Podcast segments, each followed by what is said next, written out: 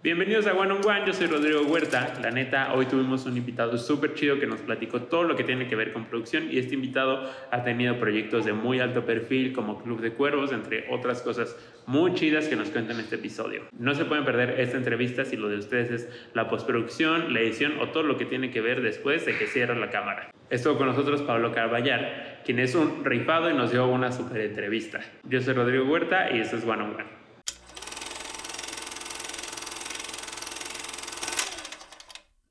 Bueno, pues bienvenidas, bienvenidos, bienvenides a todos de nuevo a un nuevo episodio de One on One. El día de hoy nos acompaña, la verdad, un súper invitado. Antes de conocerlo un poco mejor, vamos a hacer nuestra dinámica de frame, donde le vamos a preguntar a nuestro invitado si conoce la película a partir de estos encuadres que nos muestra la aplicación.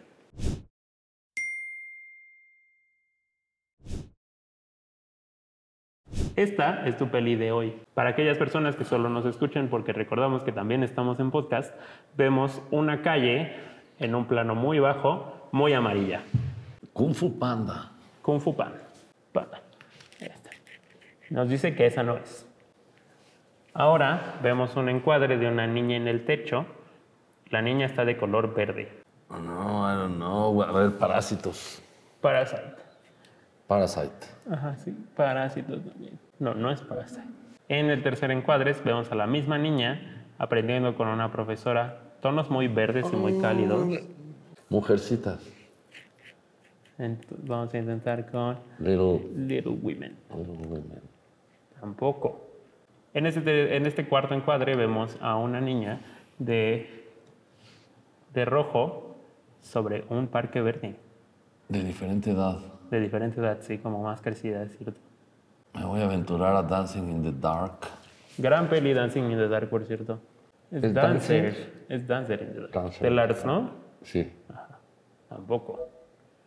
Quinto frame es un hombre a 90 grados del encuadre, con un fondo muy quemado, pero muy amarillo. Seguimos con, con algo muy amarillo.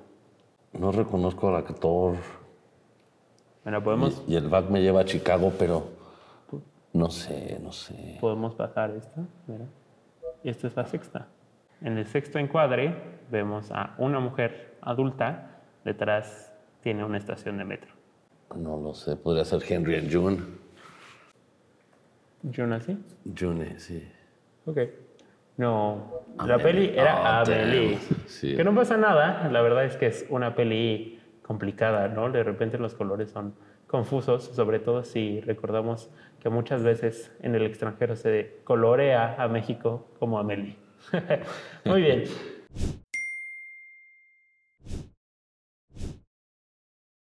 Ahora sí, Pablo, ¿puedes contarnos un poco de tu, de tu trayectoria como postproductor?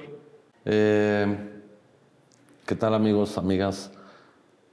Nuestro, bueno, mi camino empieza un poco similar al de ustedes, pues también inicié estudiando comunicaciones, aunque no terminé la carrera. No sigan mi ejemplo. Eh, yo me salí de la escuela, bueno, cuando yo entré a estudiar comunicaciones, en el primer trimestre yo entré a la UAM, me metí a trabajar eh, a una casita de post con un amigo que a la postre resultó, es ahora mi socio. Les estoy hablando del 86, ¿no? Justo entrando a la universidad, 86 por ahí. Eh, tenía 18 años, entonces empecé, ahí aprendí a editar. Todavía no, no se digitalizaba el, pues ni nosotros ni el mundo. Y empecé a trabajar y a estudiar al mismo tiempo. Eh, pero bueno, además tenía la inquietud de la música, tenía mi banda de rock y no podía hacer las tres cosas. Entonces decidí quedarme con la banda del rock. Después, con los azares del destino y de la economía mundial, en el año 95, el proyecto que tenía ya un disco grabado y muy encaminado se enlata y el grupo truena y redirigimos nuestros caminos y yo me regreso a la edición. Cuando regreso eh, a este mundo, mi, socio y, Paco Guerrero tenía una, una compañía de, de videoclips con otros, otros varios amigos y él estaba dirigiendo, entonces yo regresé, bueno, me había ido de la ciudad, regresé a trabajar con él. Mi hermano en ese tiempo trabajaba en Z Film. Eh, Z Film no les dice mucho, pero a lo mejor sí les dice mucho Alejandro González Iñárritu. Entonces era su editor de cabecera. Y empezaban, eh, Luis estaba a punto, Luis es mi hermano, Luis Carballar, estaba a punto de dejar Z porque estaba cansado de justamente de Alejandro y de los comerciales, que, que era muy demandante, demasiado demandante. Y yo me iba a regresar y el puesto que estaba era editar videoclips con, con Paco Guerrero. Y entonces yo le dije, aguanta, porque yo necesito trabajar. Y me dijo, órale, me quedo. Y se quedó y hicieron Amores Perros. Bueno, entonces regreso a ya a trabajar en videoclips. Al poco tiempo pusimos una compañía de postproducción. Ya al inicios, finales de los 90, inicios de los 2000 estaba la transición, el principio de la transición a, a digital y nosotros ya estábamos usando. Tuvimos la suerte de usar el primer Avid que llegó a México. Eh, yo no tuve la suerte, la verdad, yo todavía estaba en el rock, pero Paco y mi hermano sí. Y luego yo llegué a editar en esos, justo en esos Avids. Eh, entonces era la gran novedad. Y conocimos el Avid, conocimos la digitalización, nos seguimos en ese camino y pusimos una compañía porque nos dimos cuenta que podíamos hacer lo mismo que hacíamos en las casas de postproducción caras, que nos costaban 6 mil, 7 mil, en aquel tiempo cinco, entre 6 y 5 mil pesos la hora. Y nosotros ya podíamos resolver esas cosas en nuestras computadoras.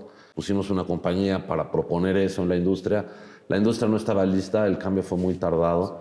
Recordemos que hay, hay una cierta área de la publicidad, todavía permanece, que es el high-end, ¿no? la publicidad cara de las grandes empresas transnacionales. Eh, en ese tiempo era era la locura, ¿no? Si tú querías hacer cosas de primer nivel, tenías que estar en publicidad. Y por eso muchos cineastas de los que ahora están o que despuntaron, se forjaron o nos forjamos, quisiera yo decir, en la publicidad, porque era el high-end, del lado, el lado técnico era, era lo máximo. Luego esa compañía, por, por azares, no, bueno, no azares del destino, sino porque no la supimos manejar bien y porque además no estaba lista la industria para lo que nosotros ofrecíamos, tronó. Entonces yo me fui a Los Ángeles. Eh, Paco se quedó dirigiendo y haciendo, haciendo cosas de videoclips y regresó a la publicidad. Y yo me fui a Los Ángeles con mi hermano a editar cine. Y luego regresé, porque bueno, estaba formando mi familia, creciendo, prefería que crecieran acá.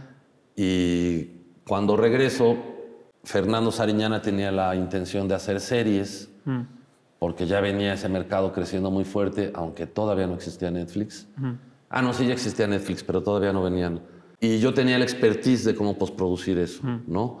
Eh, en aquella e, esas series las querían hacer en red, las cámaras red, para los que no, no estén familiarizados, era la Red One, la primera, y yo ya tenía esa expertise, ¿no? Entonces, uno de los productores que trabajaba con él, amigo mío, me, me, invitó, vine, platiqué y entonces ya me contrataron y entonces hicimos el, el flujo de trabajo para producir de manera ligera eh, esa gran cantidad de material a la mayor calidad posible con una visión cinematográfica. En México no se hacía tele con visión cinematográfica porque es muy caro para los estándares de la tele. Pero Fernando tenía la visión y era el director del canal y entonces pudimos... Eh, probar todo nuestro, nuestro aprendizaje previo, gracias al Canal 11, y hicimos las series de bienes raíces, eh, entre líneas, mm. que tocaba un tema muy delicado, filmamos en la, en la Cámara de Diputados y todo. Este, y otras más, varias, varias más que hicimos. Toda la industria se enteró que venía Netflix a querer salir de Estados Unidos. Y todas las casas de post grandotas, o sea, New Art, Olin, en aquel tiempo Virgin, todos se acercaron para tratar de ser ellos. Yo también me acerqué y, lo- y nos escogieron a nosotros, porque todavía no, estaba apenas empezando Dinamita Post. Gary Alarraqui y Moisés Chivera eran, eran los que llevaban el proyecto y le presenté el proyecto a Gary. Nadie tenía ni idea de lo que yo estaba diciendo. Se lo presentaron a Netflix y Netflix se dio cuenta que mi ruta de, trabajo era exactamente su ruta de trabajo, Ok, su workflow que estaban usando en House of Cards. órale. Entonces, ¿qué cabalera? Era este, filmar en Apple ProRes. El Apple ProRes es el códec de compresión de, de Mac que había empezado a utilizar ARRI cuando eso era en los tiempos de la otra compañía que te dije, de Chamán. Cuando sale el Apple ProRes y yo veo que ARRI, con la óptica de cine, filma y captura y puede tener la misma calidad que cuando filmo en RAW. ya, estaba ya estábamos filmando digital, eso se había pasado ya. No todos, muchos seguían filmando en, en- en celuloide, ¿no? Pero ya se estaba filmando en digital, pero en RAW, o sea, eran pesos grandísimos. Sí, sí, en, esa- en aquella época tenías que rentar un fierro aparte para cachar eso. Órale. Sale el Apple ProRes y es a una tarjeta. Claro. Entonces, eso cambia todo las reglas del juego para los que le entramos. La mayoría no le entró. Netflix le entró y Netflix cambió la industria ya. No por eso nada más, Sí, no. evidentemente, pero con esa forma de ver las cosas. Y nosotros acá, en ese sentido. Entonces, hicimos clic ahí, nos aprobaron el flujo de trabajo. Con el anticipo de Club de Cuervos compramos máquinas y, y Y entonces el Club de, Cuervos fue tu primer como proyecto gigante de dinamita. Sí, Exactamente. Club de Cuervos es lo que impulsa Dinamita Post y nos aventamos cin- cinco temporadas. Este, Carcajeados de risa seguro como todos nosotros mientras editaban. pues sí, eh, yo creo que ustedes se rieron más, nosotros, su- nosotros sufrimos más de lo que te puedes imaginar. Fue una serie muy difícil, muy difícil de, de hacer. Sí. Eh, y bueno, de ahí para acá viene Dinamita creciendo. Nosotros, yo- bueno, yo regreso de Los Ángeles, viene esta oportunidad con, con Fernando, vengo trabajando eso. Y en esos años eh, me reencuentro con Paco Guerrero y le propongo, platicando, nos sale la idea de, de hacer Dinamita Post, porque agarramos su cartera de clientes de publicidad y mi futura cartera de clientes que no existían, de los que iban a hacer series, y dijimos, vamos a hacer series, que la publicidad nos mantenga, y cuando empiecen las series, que nos mantengan las series y la publicidad nos... Nunca hemos podido dejar la publicidad porque venimos de ahí. Claro. Seguimos haciendo publicidad high-end. Eh, estamos ya más abocados a otro tipo de, po- de postproducción, pero seguimos, mantenemos esa línea y, y estamos ahí. Entonces, bueno, Dinamita empieza a crecer. Eh, tenemos mil altibajos, pero porque después de hacer cuervos, o sea, nosotros nos metemos 100% a hacer cuervos y cuando salimos de ese sueño, el mundo había cambiado. Ya había un ecosistema de casas de postproducción Sí. a nuestro alrededor, muchas casas nuevas que eran competencia nuestra, que no existían antes, muchas maneras de trabajar, un nuevo streaming, Netflix en México, que es diferente trabajar para Netflix Los Ángeles que para trabajar ya Netflix en México.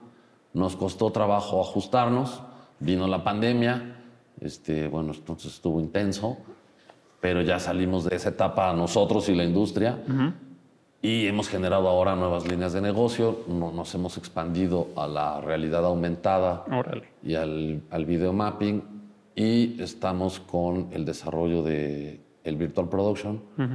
Son nuestros nuevos los caminos y ahí ya me detengo.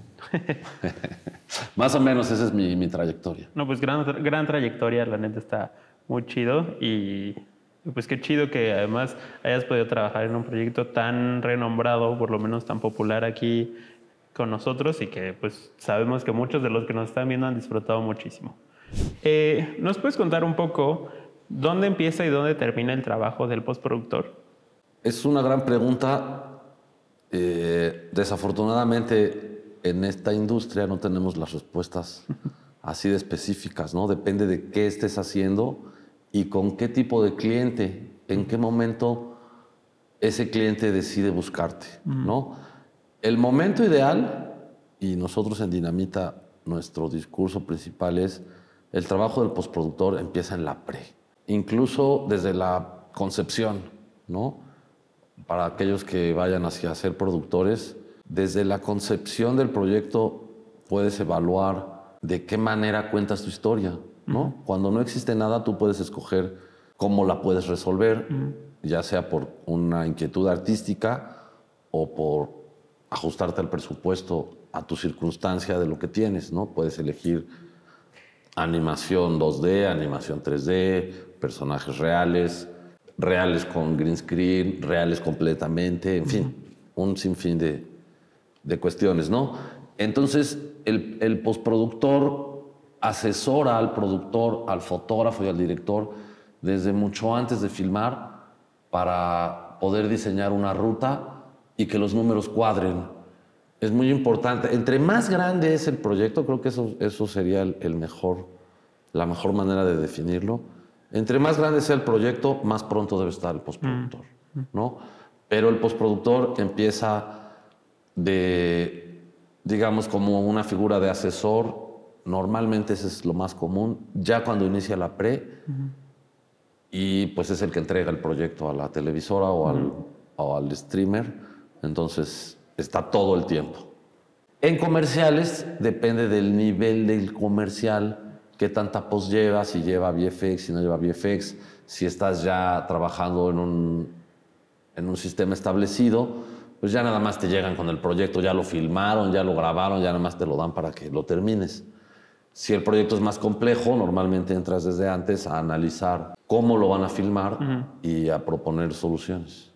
Oye, y bueno, hablas mucho de, de que ocurre una cosa, si es de postproducir ficción, documental y publicidad. E incluso yo sé que los trailers entran también como en una categoría nueva. ¿Cuál es la diferencia entre abordar estos proyectos que son formatos completamente distintos?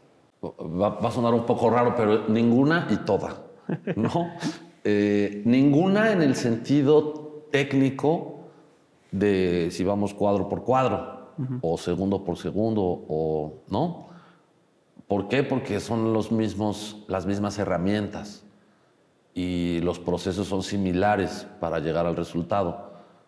Pero el postproductor organiza el flujo de trabajo y el flujo de trabajo es diferente. Las necesidades emocionales de tu cliente son diferentes. La cantidad de personas que tienen que aprobar tu trabajo es muy distinta. Mm. Entonces, técnicamente, de inicio, ninguna. En la relación de flujo de trabajo, toda.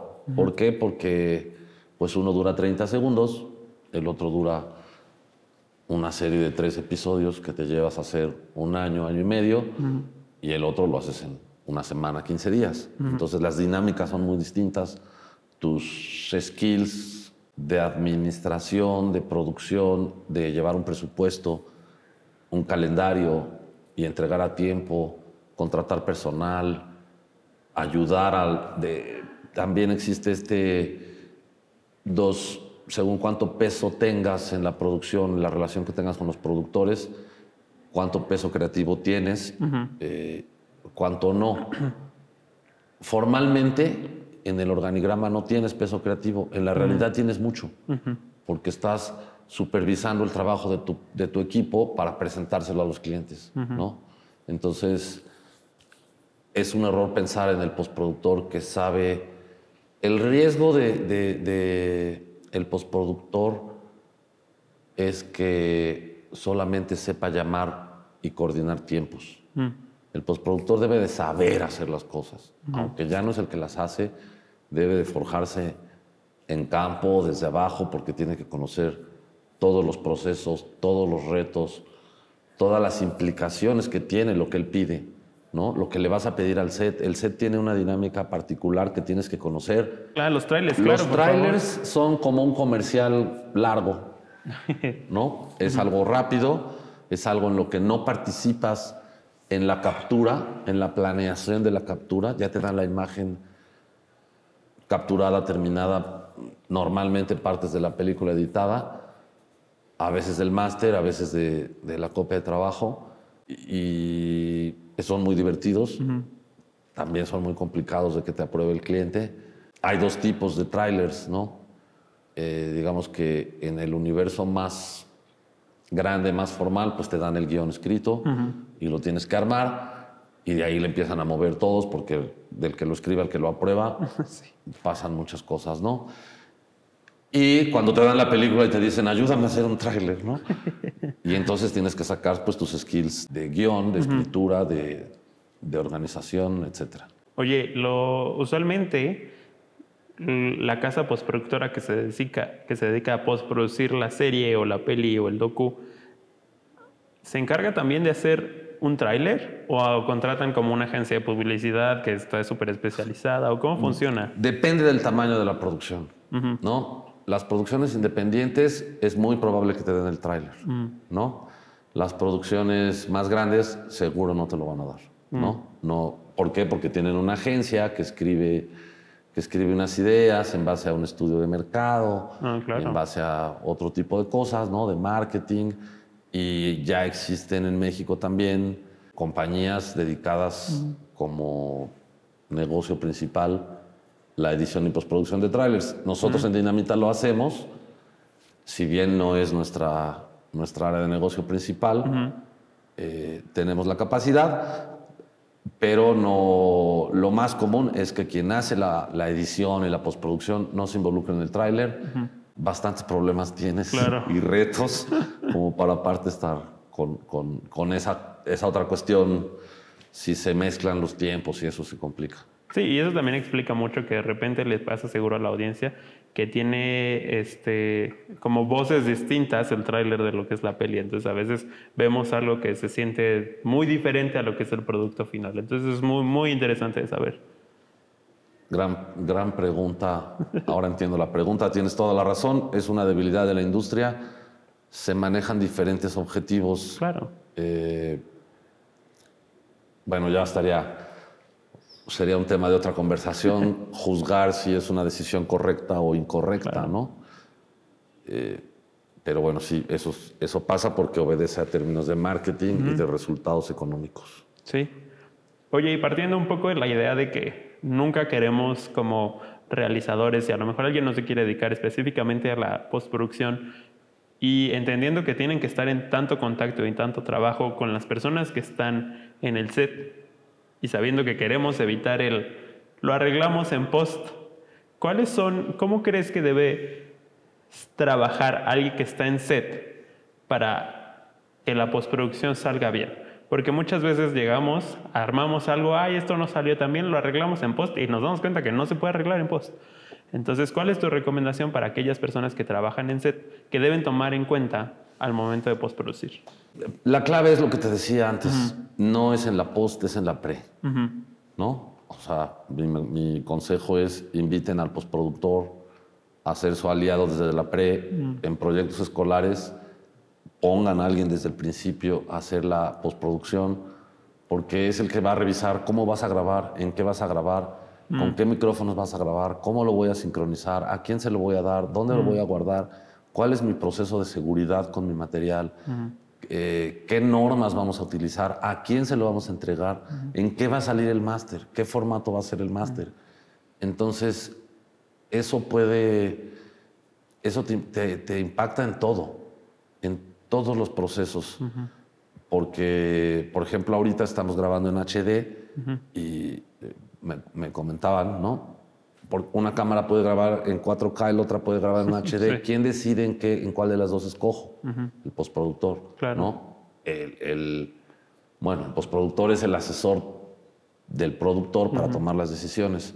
Esa es la clave. La otra cuestión que estamos viviendo, ¿no? Ahorita, actualmente, es mandar a tu equipo de postproducción al set. Ok. ¿No?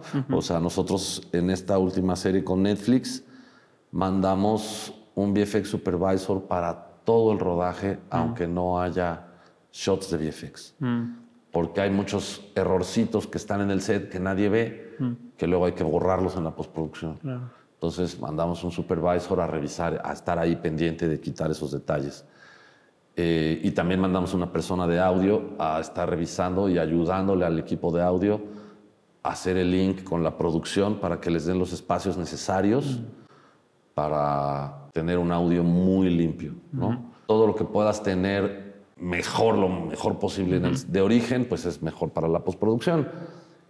Y luego eh, enfrentar los retos ya de, de- del guion, ¿no? Además de que ya decides lo que va a ser el, no sé, el porcentaje que quieras de, de la imagen normal, los money shots o los shots de VFX, los shots complicados, cuando vas a grabar contra un green screen y después vamos a agregar algo, cuando tenemos una parte de la ciudad pero la queremos hacer más grande, you name it, ¿no? Claro. O sea, hay muchísimos, por ejemplo, ahora que hablábamos de cuervos, que es algo que la audiencia conoce,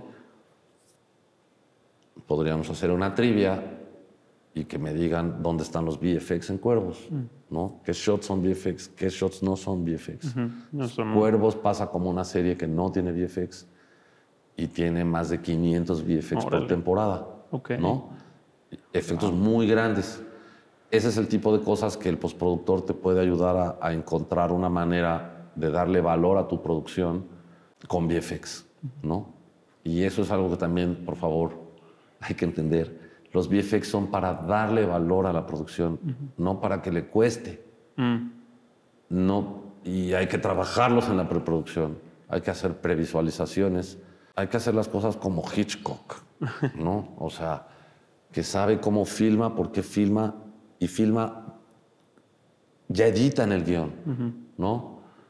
En el guion hay que saber cómo vas a editar, cómo lo quieres ver, no nada más, el guion es una parte y luego hay que hacer el storyboard y los previs.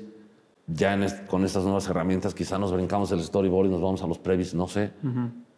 Hay cosas muy nuevas que están cambiando todo el tiempo muy rápido, pero ese proceso lo tienen que tener claro los realizadores, los productores, los animadores, hasta los de audio. Todo el equipo tiene que saber qué va a pasar, a qué retos me enfrento, cómo es la locación, a qué retos, retos me enfrento en la locación, por qué consigo esa locación y cómo va a quedar el audio, qué escenas voy a tener esa locación y si tengo retos de audio, es un audio que después puedo repro- eh, reproducir en el estudio o no. y, en- y entonces decides si te sirve o no la locación, no nada más por el fotógrafo, también por el equipo de audio. ok. Así de integral debe de ser el trabajo, ¿no? Para tener productos de, de verdad que puedan competir a nivel internacional. ¿Cuál es la diferencia entre un editor y un postproductor?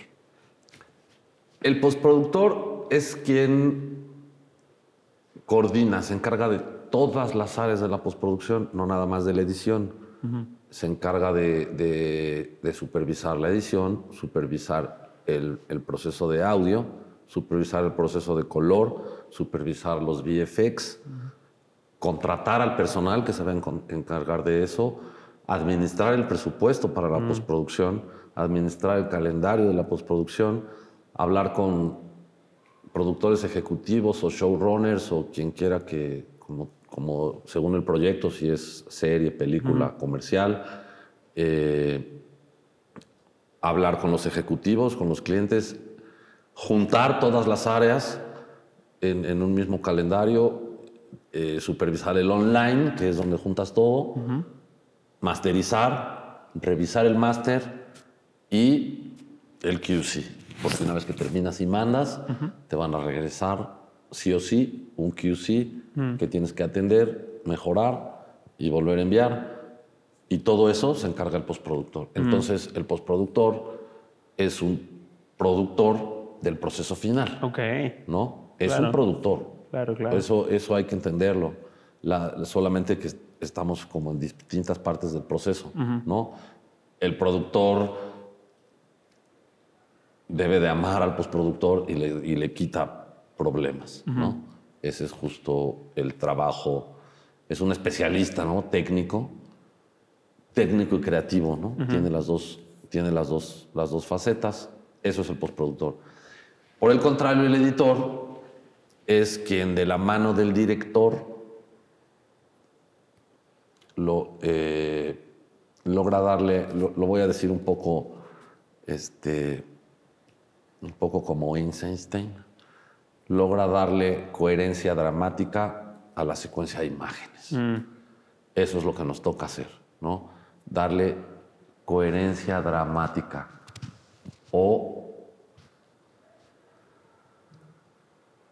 saber acentuar las emociones que nos lleven a lograr el objetivo que el director busca, ¿no? Cuando el equipo que te contrató busca, el editor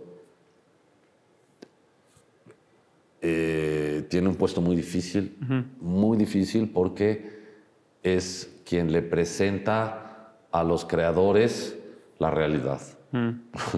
Claro. o sea, entonces ese primer golpe al pobre director de lo que se imaginó a lo que pudo hacer, es tu trabajo pasar por ahí, ¿no? Y ayudarlo a estar sano emocionalmente para poderle sacar lo mejor al proyecto. Y es curioso que hables de estar cuidando la emocionalidad del director, pero no nada más tienes que saber qué, qué, cuánto dura la escena, si ves al que hablas, si no ves al que hablas, si se mueve, la cámara es buena. Tienes que, no te puedes ir por la buena nada más, tienes que evaluar muchas otras cosas. El set es otra cosa distinta a la sala de edición. El editor tiene que conocer el set. Chicos, yo les recomiendo, entren de asistentes de producción y vayan, lleven el café en, la, en, la, en el set.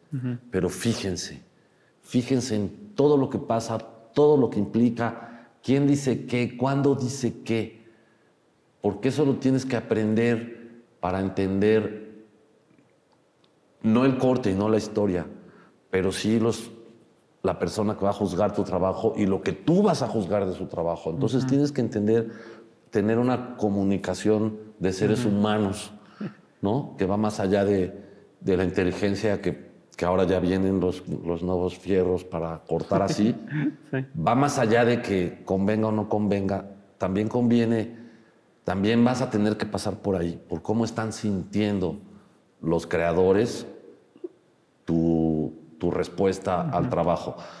Y hay todos los escenarios posibles, ¿no? Porque están los proyectos en donde te van a soltar y tú vas a editar solo y luego vas a presentar y están los proyectos en donde van a estar pegados a ti para cada corte y te vas a sentir un operador.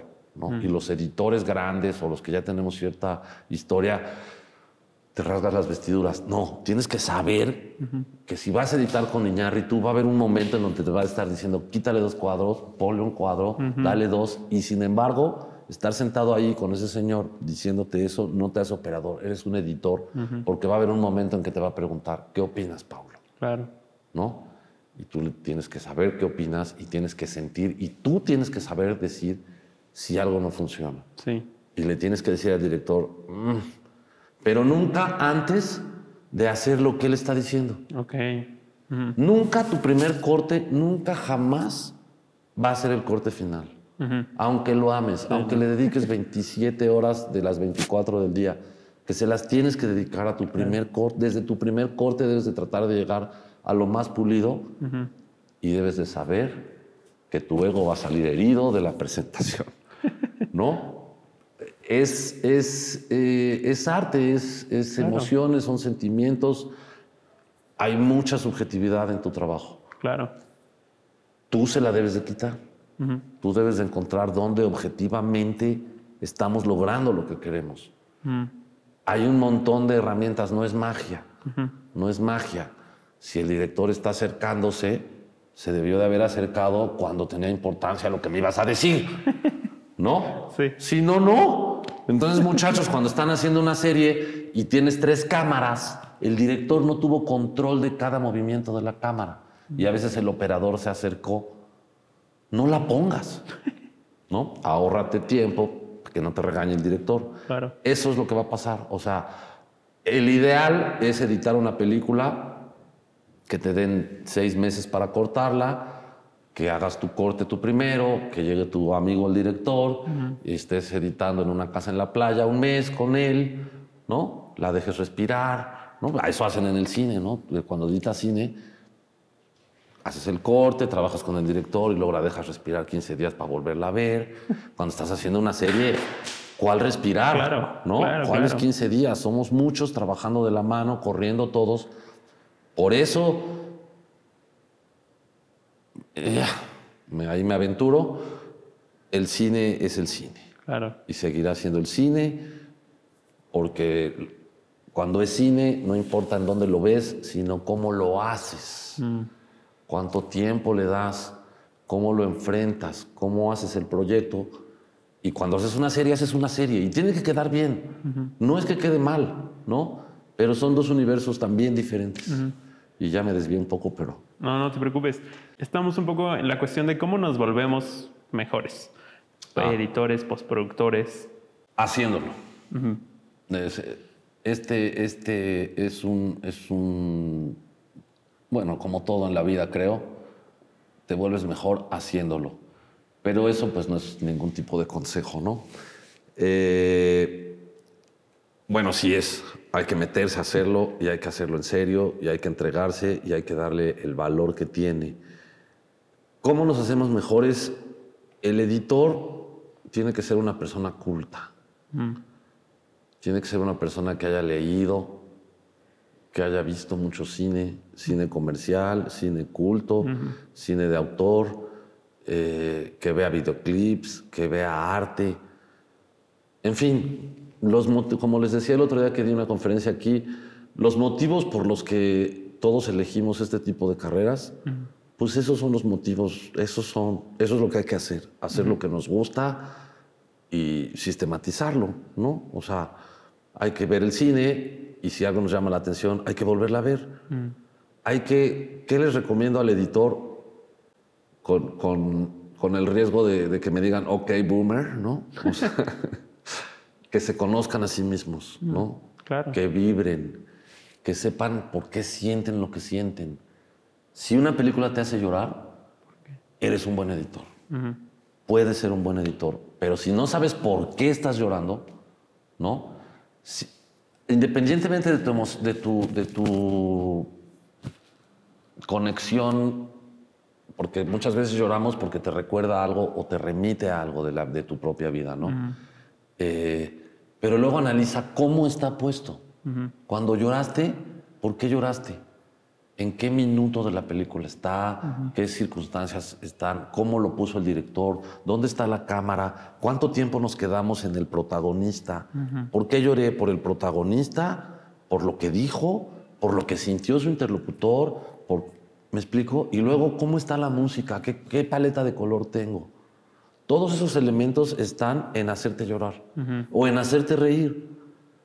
¿Cuál es el beat de la comedia? Cuando hicimos, cuando hicimos Club de Cuervos, Gary pasó, pasábamos horas peleando juntos y regre- nos regresaban y porque no, no encontrábamos el beat. ¿Cuál es el beat? Me espero, lo interrumpo, les recuerdo el tiempo que los actores vibraron en el set. El actor vibra una cosa en el set y cuando tú firmas, cuando tú editas es otra cuestión, es otro el resultado. El actor no tiene los elementos, pero es el personaje. Entonces tú tienes que respetar lo que sintió el actor, ¿no? El, de hecho, el pacing, hay una cosa que se llama pacing en la, en la edición, que es así como el groove en la música, que son términos que no se definen exactamente qué son, Sí, como ritmo es en español, ¿no? como ritmo, eh, te lo da el actor. Te lo da el actor porque se lo pidió el director en el set. Hay que ver los ojos del actor, los sentimientos, lo que siente el actor. Ellos te marcan eso.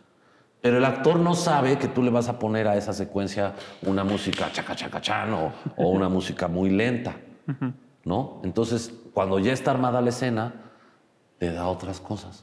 Y entonces tienes que alterar un poquito el ritmo interno de la escena. Entonces, primero tienes que respetar lo que te dan de origen, lo que te dan del trabajo de todos. Es muy importante entender que, que la postproducción y la edición es maravillosa y tiene mucha responsabilidad porque te dan el trabajo de cientos de personas. Durante meses han estado planeando eso, ¿no? Tienes que respetar eso que te dieron, llevarlo a lo máximo y luego pff, romperlo. Wow, claro, sí. Entonces, eso es lo que es genial y ahí es donde viene la, la parte creativa y el reto humano de la relación con las personas que te contrataron para ayudarlos claro. a llevar su creación ¿no? A- a- al mejor resultado. Claro, y por eso bien dicen que la película se escribe tres veces al menos, ¿no? La que está en el guion. la que vamos a producir y la que se edita. Entonces, eh, bueno, a mí me gusta agregar una cuarta, que es lo que ve la persona, no lo que ve la audiencia. Esa es, la, esa es la más importante. Claro. Al final, Claro, claro. al final todo es para eso y se alinea un poco también a las estrategias de a lo que tiene que ver con la venta y con las estrategias de mercado, que al final todo se hace para el cliente. En este caso es lo mismo, ¿no? Nada más que nuestro cliente somos seres humanos llenos de emociones que les vamos a dar un, un descanso, un entretenimiento, un momento de risa, un momento de reflexión que te ayude, etcétera, ¿no? Oye, y un poquito del lado más técnico, ¿qué herramientas nos recomiendas como que aprendamos para ir entrando, para irnos familiarizando con el estándar de la industria? Eh, Bien, eh, en cuanto a edición, los softwares que son estándar en la industria básicamente son Premiere y Avid. Nosotros usamos Final Cut 10 y yo se los recomiendo ampliamente porque es mucho mejor, y lo digo sin lugar, sin lugar, sin temor a equivocarme, Ajá. que esos dos otros programas. Ok. Eh, cuando salió Final Cut 10, realmente generó una revolución en la manera de operar y en la manera de decidir y en la manera de avanzar. Les recomiendo que practiquen Final Cut 10 y lo aprendan. También tienen que aprender a fuerza Premiere y Avid, eso no se lo pueden escapar. Eh, los editores no son precisamente el gremio más innovador y por eso se quedaron en Avid y Premiere. Entonces, este, Da Vinci está agarrando también un buen de terreno, ¿no? Da Vinci también tiene mucha fuerza. eh, Ese se lo recomiendo, también es un forzoso. Pero ese es una, ese es un, es- eso es una casa de postproducción. O Claro. sea, el, el Da Vinci es una maravilla. Úsenlo, conózcanlo, trabajenlo en todas sus áreas, en, en, en, en Fusion, en, en audio, En color. que ahorita se me fue el nombre de audio, que es también uno muy importante. Este, en color, nosotros usamos DaVinci para corregir color y para masterizar Y terminar el online. No lo usamos en la edición, si bien usamos mucho las herramientas de edición al hacer el online y al montar los VFX y esta parte, en la parte de la edición creativa la hacemos con, con Final Cut 10 si depende de Dinamita. ¿no? Yo a mis editores, nuestros editores, trabajan los, tienen que trabajar los tres, los tres softwares, pero si el proyecto es de Dinamita, lo hacemos en Final 10. Si ya viene de otro lado, porque nos, nos toca de todo tipo de proyectos, Claro. los que hacemos toda la postproducción o los que hacemos una parte, ¿no? Entonces, si los clientes trabajan con Premiere o Avid, pues trabajamos con Premiere o Avid. Y si no, nuestra opción es Final 10. En cuanto a edición, esos son. Qué bueno que mencionas Da Vinci, porque sí, viene cobrando importancia. Yo no conozco ninguna película, ninguna serie grande que se corte de origen en Da Vinci, porque les digo que no, los editores no se les da cambiar de software. Claro. Si algo no quiere Es que al editor no le gusta estar probando cosas, porque tiene que estar viendo la pantalla. Sí, ¿no? Y si te Tenemos que estar viendo si comandos, llora, si no llora, si le tiembla el ojo, si, ¿no? si se movió, si está en foco, si no está en foco. Entonces, pues eso no es del software, eres tú. Sí, y aparte, pues a mí me ha pasado que me sé los, los comandos de Premiere y de repente tengo que editar en DaVinci. Es como, es- o sea, automáticamente ya pico los comandos que me sabía y entonces es como, ay, esto no, no Así es. sirve igual. Eh, Eso es a lo que voy. ¿Por qué el editor no, no quiere cambiar de software? Porque no tiene tiempo de ponerse a aprender, porque tiene que tomar decisiones y está trabajando y entonces, etcétera, etcétera. Ahora, Avid tiene un entorno muy robusto. Sí. Entonces, Sí, si tienes sí. la suerte de estar en una empresa grandota donde tengan ese entorno robusto, pues es muy bonito.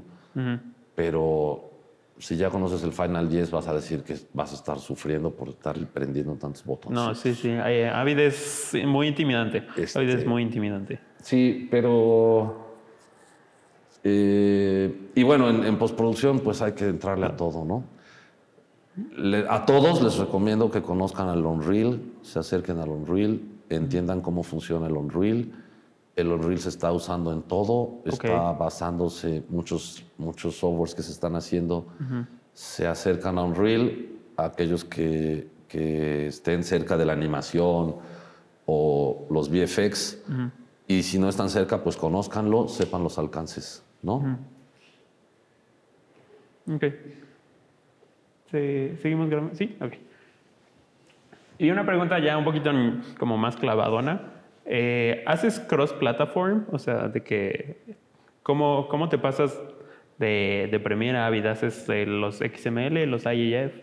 sí, eh, hacemos eso, hacemos todo el tiempo. Claro. Porque trabajamos con muchísimos estudios, con muchísimas personas, nos tocan proyectos en distintos estatus y la respuesta no es una sola, ¿no? todo. Se hacemos de todo. Si, si hay maneras de pasar proyectos de, de Premiere directo a Final Cut y que abra el proyecto, si el proyecto está bien seteado, si tengo todo el material, entonces abrimos el proyecto y si abre bien, nos vamos por ahí. Si no, mejor hacemos un XML mm. y entonces abrimos el XML lo reconformamos y acomodamos lo que tenga que ser. Eh, a veces para pasar de Final Cut a Pro Tools tienes que usar Sound2 Pro, eh, hay muchas herramientas, todo el tiempo están saliendo softwares nuevos, herramientas nuevas, accesorias a, ¿no? Que, que, vale la pena probar y conocer. En general, el XML es lo que hace la, la, la, la, comunicación ideal y nombrar bien las cosas, ¿no? El, el, orden de las cosas, este, de, de cómo acomodas tu material, cómo lo nombras, todo eso debe de ser consistente entre los equipos que estén trabajando. Y ya para terminar con nuestra última pregunta, ¿cuáles son tus recomendaciones para alguien que le quiere entrar a la industria de postproducción? Eh, justo lo que hacen tus colaboradores, que es acercarse y empezar a hacer cosas, mm. ¿no? Eh, hay que tener una cierta experiencia con el objeto. O sea, hacer audio, sonido directo, es toda una carrera y te puedes quedar ahí y hacerte un especialista, pero hacer sonido directo para después postproducir sonido es un paso importante para saber cómo vienen las cosas y tener un diálogo con la gente que está en el set y entendernos. Y leer un guion y saber que en esa escena vas a necesitar ponerle eh, colchoncitos a los tacones porque estás en un piso de madera. Mm. Eso lo debes ver desde el guion, porque si no, cuando lleguemos a la post, tac, tac, tac, y está hablando la actriz y tac, tac, tac, tac. Pasa todo el tiempo. O sea, ese tipo de cosas es, es lo que hace la experiencia. Y entonces, ahorita que los que estén todavía en, que van a seguir en la escuela, pues entrarle, hacerlo, acercarse, buscar, no tener miedo, levantar la mano, pedir la oportunidad una recomendación, todos van a tener que hacer servicio social. No pierdan el tiempo en el servicio social, no busquen cumplir el requisito. el servicio social es la manera de conectarse en el medio, mm. en la industria, en el trabajo. Eh, nosotros en Dinamita, la gente que llega a servicio social, no todos, hay quien no cumple, pero muchas personas lo hacen bien, trabajan, empezamos a darles pequeñas asignaciones ya de los proyectos y al terminar muchos se quedan con nosotros o salen a trabajar a la industria. Entonces, busquen en, cuando hagan su servicio social lugares donde sí los pongan a trabajar. Mm. No sientan feo de que no les paguen, de que me están explotando, de que eso no va a pasar. sí nos sirve a las empresas, ¿no? Para que nos hacemos mentiras, ¿no? Pero les sirve más a ustedes. Van a aprender, van a confiar en ustedes les van a dar trabajo, no ganamos nadie nada con no pagarle a la gente, al revés. Eh, entonces aprovechen su, esa oportunidad del servicio social, busquen en dónde hacerlo y pregúntenle a dónde vayan a trabajar si los van a poner a hacer. Porque si nada más van a servir café, a lo mejor no es el lugar que necesitan. ¿no? Claro. Hay dos cosas que deben de tomar en cuenta. Si estoy buscando mi servicio social para estar entrenando, que es una de las mayores importancias, y la otra es mi networking.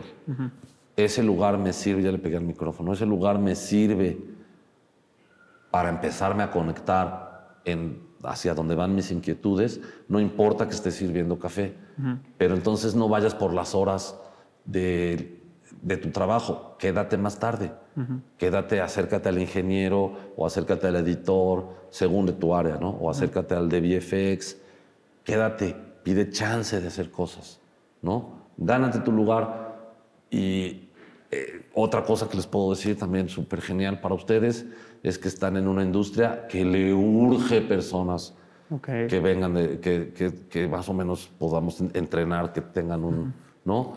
O sea, la industria creció muchísimo. Cuando nosotros queríamos hacer esto, la respuesta era, ¿y en dónde lo vas a, vas a trabajar? ¿Qué películas vas a hacer? Eh, ¿Qué televisión vas a hacer? ¿no? Y ahorita tenemos a este, México es un lugar que tiene a todos los grandes estudios con oficinas aquí, produciendo aquí, queriendo salir de aquí a Latinoamérica. Mm. Nos surge gente capacitada, nos surge capacitar gente, van a tener trabajo, no se preocupen, hay muchísimo trabajo. Lean, prepárense. Les voy a recomendar un par de libros. Hay un libro que se llama Art of the Cut mm, de Steve Holfish. este, ese es buenísimo tiene conversación con muchos editores. Curiosamente, en la última edición metieron a mi hermano. Órale. Este, entonces, bueno, ese, ese se los recomiendo. También hay un libro de Einstein, Los más clavados, El sentido del cine. Sí, este señor es el que desarrolla toda la teoría de montaje actual desde la Unión Soviética. Entonces es un señor así, señorón. Ah, así es, ese es muy teórico, vale la pena los fundamentos teóricos tenerlos. No están hablando con la persona más académica del mundo, pero sí se los recomiendo. Y también el montaje de Jacques Aumont, que es un francés, ese también es de los, de los típicos. Y ese de Hitchcock, de El cine según Hitchcock, ah, que es una entrevista con, con François Truffaut, que justo también explica esto que les decía de no están escribiendo una novela, están escribiendo un guion que van a filmar, ¿no? Hay que hacer previs, hay que imaginarse las cosas completas, ¿no? Para llevarlas a cabo.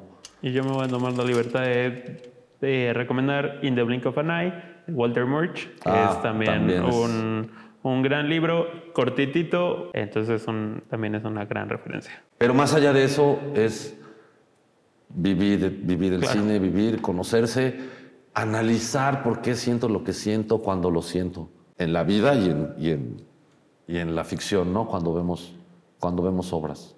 Vale, y ya eh, cerrando, ¿cómo te puede seguir la gente en redes sociales? ¿Cómo puede encontrar a Dinamita? Eh, pues yo les recomiendo que sigan a Dinamita, mis redes sociales no son tan divertidas. Eh, Dinamita Post, pues así como Dinamita Post. Ah, bueno, pueden conocer DNXR también. Dinamita XR es la otra la otra página, dinamitapost.com. Y estamos en Instagram como Dinamita Post, en LinkedIn como Dinamita Post. Abran sus LinkedIns, este, empiecen a hacer su networking. Si me escriben, los voy a aceptar. Y entonces la gente empieza a ver qué están buscando, qué están conociendo, qué están haciendo. este, así que bueno, pónganse la pila cuando vean conferencias, eventos públicos, lo que quieran hacer, acérquense, acérquense a las, a las oportunidades. No es difícil conectarse, la gente de mi edad nos encanta dar oportunidades, además los necesitamos. Entonces es un ganar-ganar, están en una muy buena elección, aunque hay mucha competencia. Este, bueno, saben que están en una buena escuela y vienen bien preparados, entonces, pues ánimo. Gracias. Gracias por la invitación. Ese fue nuestro episodio de hoy. Síganos en redes sociales como oneonone.show y por supuesto sigan a Blue Media como arroba Blue Media. Muchas gracias. Bye.